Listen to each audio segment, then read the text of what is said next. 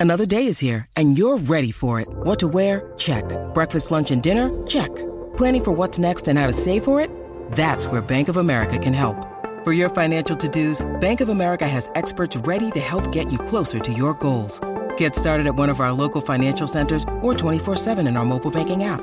Find a location near you at bankofamerica.com slash talk to us. What would you like the power to do? Mobile banking requires downloading the app and is only available for select devices. Message and data rates may apply. Bank of America and a member FDIC. Buenos días desde Manhattan, soy Víctor Abarca y estás escuchando Expreso con Víctor, el podcast diario sobre tecnología, tecnología que importa y cultura digital. En el episodio de hoy voy a hablarte sobre el panorama de la industria del podcast tras el último lanzamiento de Spotify. Además, presentaremos la nueva línea de tablets de Amazon y vamos a celebrar el récord de PlayStation 5. Así que prepárate un café porque allá vamos.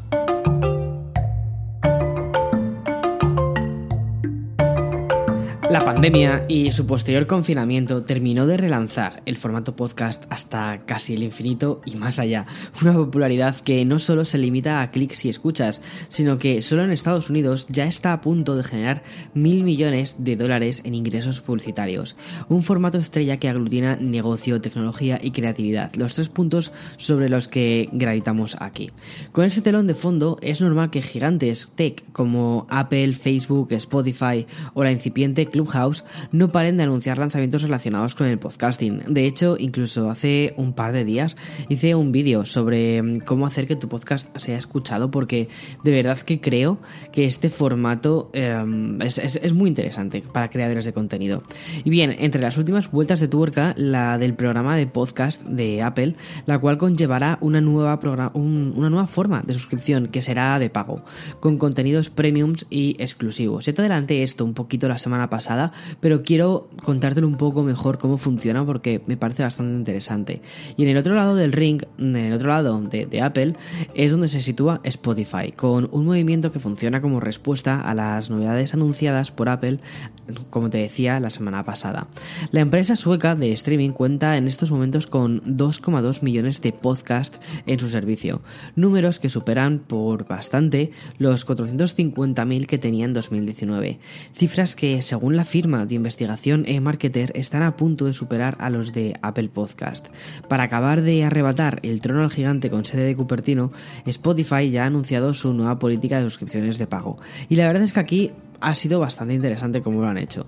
Tal y como han informado en el comunicado oficial será a través de Anchor.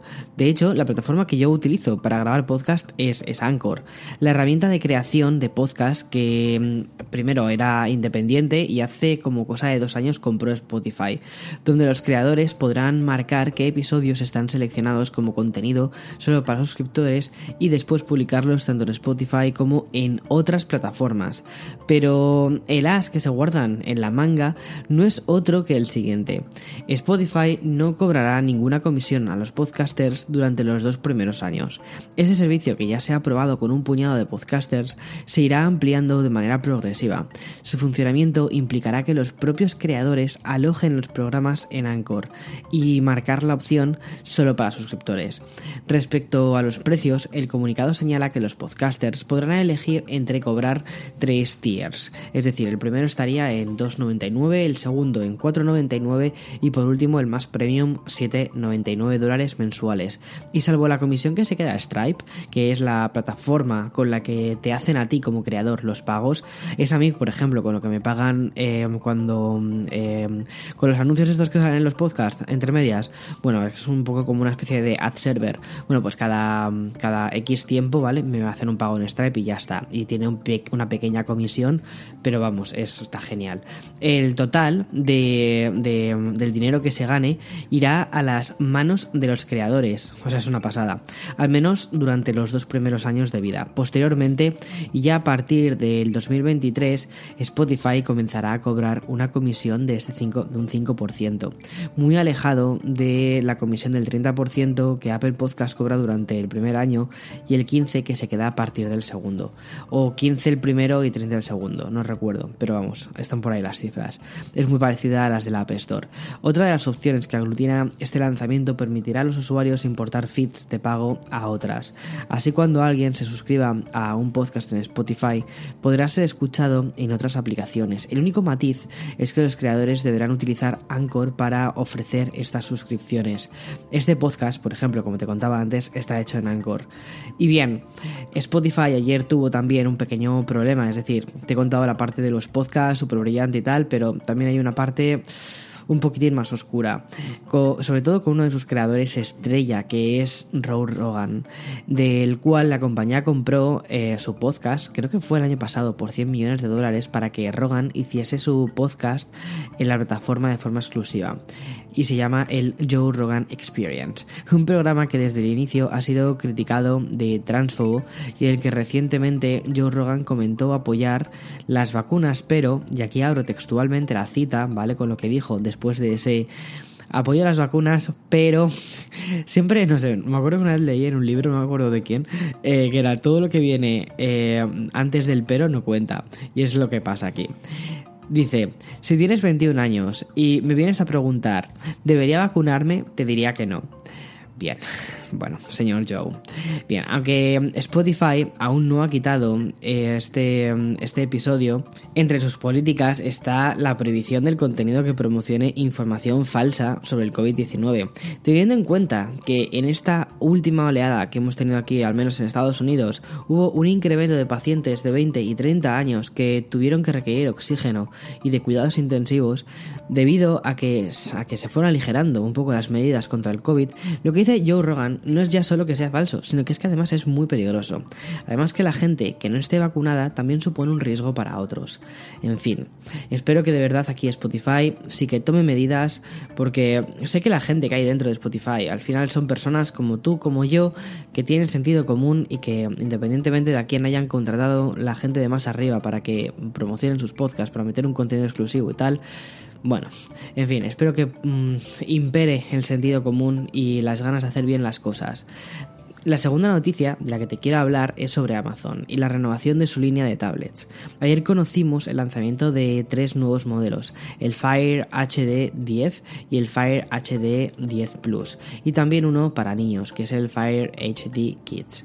Una gama más completa, más grande y más cara, que incluyendo la edición para niños ofrecerá mejoras en la pantalla y también más RAM. Los nuevos dos modelos destinados a un usuario adulto saldrán al mercado con unos precios de 150 dólares para el HD10 y 180 para el HD10 Plus. Entre las características que comparten encontramos una pantalla más brillante con un 10%. Además, contará con 10.1 pulgadas de, con una resolución Full HD.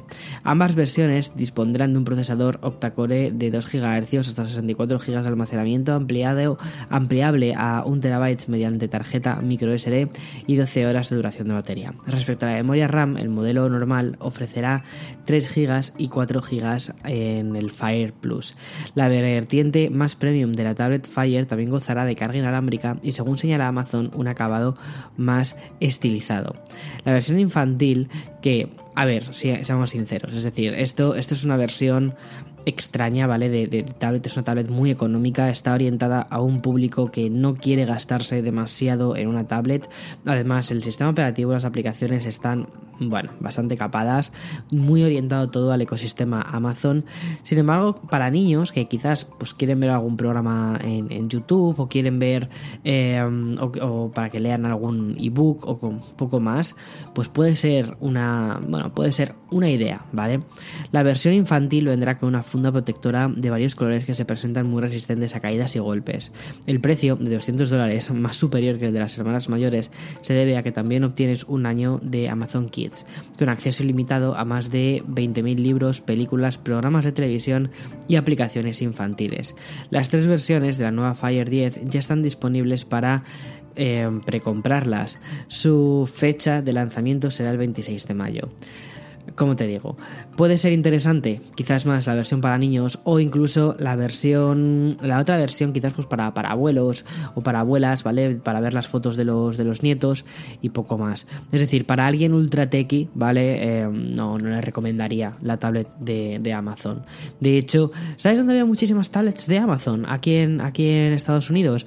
Eh, las veo muchísimo puestas en las... Eh, para, para hacerlo de las compras, o sea, por ejemplo, cuando vas a un restaurante de takeouts, ¿no? Que tienen ahí todos los pedidos que les van entrando, lo tienen como puesto en diferentes tablets. Me imagino que cada tablet debe corresponder a un servicio diferente, tipo, yo que sé, eh, GrabHub o cosas así, o eh, de esos de pedidos online, y lo tienen diferenciado de, de esa forma.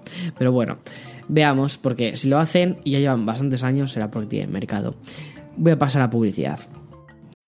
When you need mealtime inspiration, it's worth shopping Kroger, where you'll find over 30,000 mouthwatering choices that excite your inner foodie. And no matter what tasty choice you make, you'll enjoy our everyday low prices, plus extra ways to save, like digital coupons worth over $600 each week. You can also save up to $1 off per gallon at the pump with fuel points. More savings and more inspiring flavors make shopping Kroger worth it every time. Kroger, fresh for everyone. Fuel restrictions apply.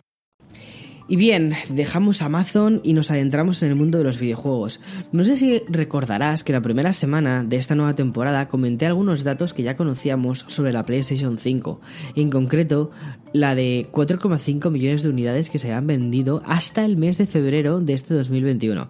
Pues bien, estas cifras ya se han pulverizado. Sony ha confirmado mediante su informe del año fiscal que a 31 de marzo las ventas de PlayStation 5 ya alcanzan los 7,8 millones de consolas un dato que supera las previsiones más optimistas que se manejaban en la compañía y que calculaban los 7,6 millones de unidades vendidas. Con estas mm, ventas, la nueva versión de PlayStation se convierte en la videoconsola más rápidamente vendida de la historia, superando a su antecesora. PlayStation 4, que fue lanzada a finales de 2013, lleva ya vendidas casi 116 millones de consolas. Yo de verdad no sé, no sé cómo venden esta consola, o sea, dónde la venden. O sea, Intento buscarla mmm, para comprarla y no la encuentro, es imposible. Ni esta ni la Xbox eh, Series X. Las dos son como arcas perdidas, o sea, no sé, tienes que hacer un conjuro para poder encontrarlas en algún sitio. Pero bueno, cuando la encuentre, pues me imagino que terminaré yendo a por una, porque tanto hype, tanto hype, no sé, espero que valga la pena. Entrando en territorio ya más de, software, Sony incluye en su informe fiscal 338,9 millones de videojuegos vendidos. Estos títulos, pertenecientes todos a PlayStation 4 y PlayStation 5, incluyen los 58,4 millones de juegos exclusivos de Sony y PlayStation Studios. Respecto al mercado digital, este representó un 79% del total de ventas este pasado trimestre, el, 65% según la media anual. Habrá que seguir muy atentamente la progresión de PlayStation 5, la cual fue lanzada al mercado en noviembre del año pasado y está, está arrasando, la verdad. Y la verdad es que a Sony le, está yendo muy bien con el mercado de los videojuegos. Cuando ves el informe completo que han presentado, mm, es, prácticamente una de sus fuentes principales de ingresos para, para, la compañía en general. Es curioso, ¿no? Como un proyecto, porque PlayStation fue como una especie de proyecto de cara B para Sony, donde no se terminaban de atrever a, meterse del todo, dijeron, venga, vamos, a, vamos a hacerlo, a ver cómo sale esto, y les ha ido súper bien. En fin, bueno, eh, mañana más y mejor. Y hasta mañana, chao, chao, chao. Ah, por cierto, por cierto, por cierto, hoy publicaré el unboxing de las AirTags, así que no te lo pierdas, estará en YouTube, ¿vale? Chao, chao, hasta mañana.